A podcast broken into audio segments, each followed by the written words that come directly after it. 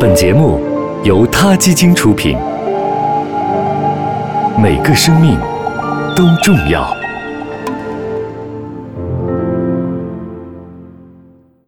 欢迎收听今天的他 Radio，获取每天最新节目推送，请关注他 Radio 微信公众号。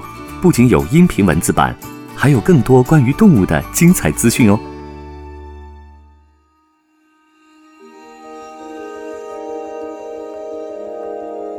格陵兰北部的冬天阴暗而寒冷，在这片土地上，每年都有三个多月的时间几乎没有一丝阳光，只有严酷的冰雪、寒风。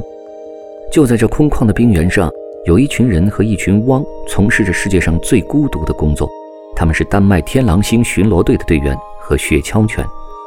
天狼星巡逻队成立于1950年，隶属丹麦海军，是世界上唯一一支军方狗拉雪橇巡逻队。这支巡逻队共有十二名队员，至少每五年巡视一次海岸线，以捍卫丹麦格陵兰东北部约一点四万公里的主权。巡逻时，每一寸土地也不会放过。每次巡逻由两名队员和雪橇犬进行，巡逻时间长达二十六个月，距离超过八千零四十六公里。美国国家地理的记者迈克尔·芬克尔以及摄影师弗里茨·霍夫曼曾经跟随着天狼星队员，经历了他们独特的巡逻之旅。巡逻队乘着雪橇从靠近北极点的小镇汉纳克出发，沿着格陵兰岛的北部海岸巡视。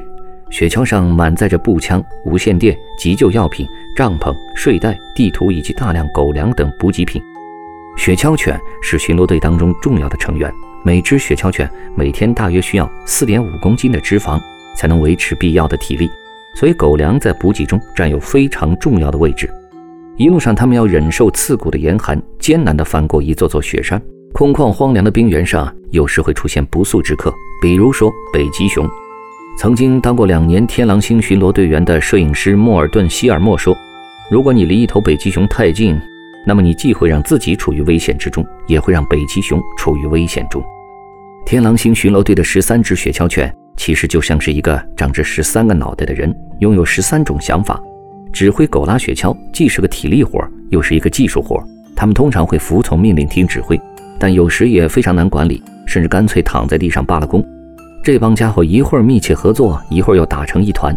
此外，他们还会因为同时爱上一只母狗而争风吃醋。为了保持雪橇犬的斗志，队员约瑟夫和拉斯穆斯会不时地与雪橇犬交流，时而命令、斥责，时而哄骗、表扬。约瑟夫说。他们会突然挣脱，扭打在一起。你必须扮演警察的角色，让他们分开。在巡逻中，耐心比速度更重要。在科技高度发达的今天，在格陵兰进行远距离巡逻的最理想方式，仍旧是雪橇。过去这么多年，雪橇犬用实际行动证明了他们的不可替代。他们曾经无数次挽救了巡逻人员的生命，尤其是在遇到大雾时，巡逻队员什么也看不见，他们在无边无际的黑暗中奋力地拉着雪橇。遇到悬崖时，雪橇犬会立即停下来，即使受到胁迫也拒绝前进。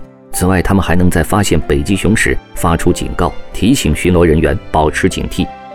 随着太阳落山，雪橇队开始朝着格陵兰海德峡湾的一座冰山前进。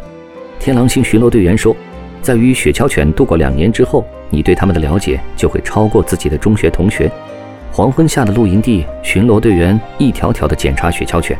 看他们是否受伤，还会尽量和每一只雪橇犬单独待上一会儿。对于冰天雪地下孤独巡逻的人来说，这些雪橇犬已经成了他们的家人。好了，这期的 Radio 我们就聊到这儿，下期再见。他 Radio，中国大陆第一家动物保护公益电台，在这里，我们讲述动物的喜怒哀乐。尊重生命，善待动物。他的世界因你而不同。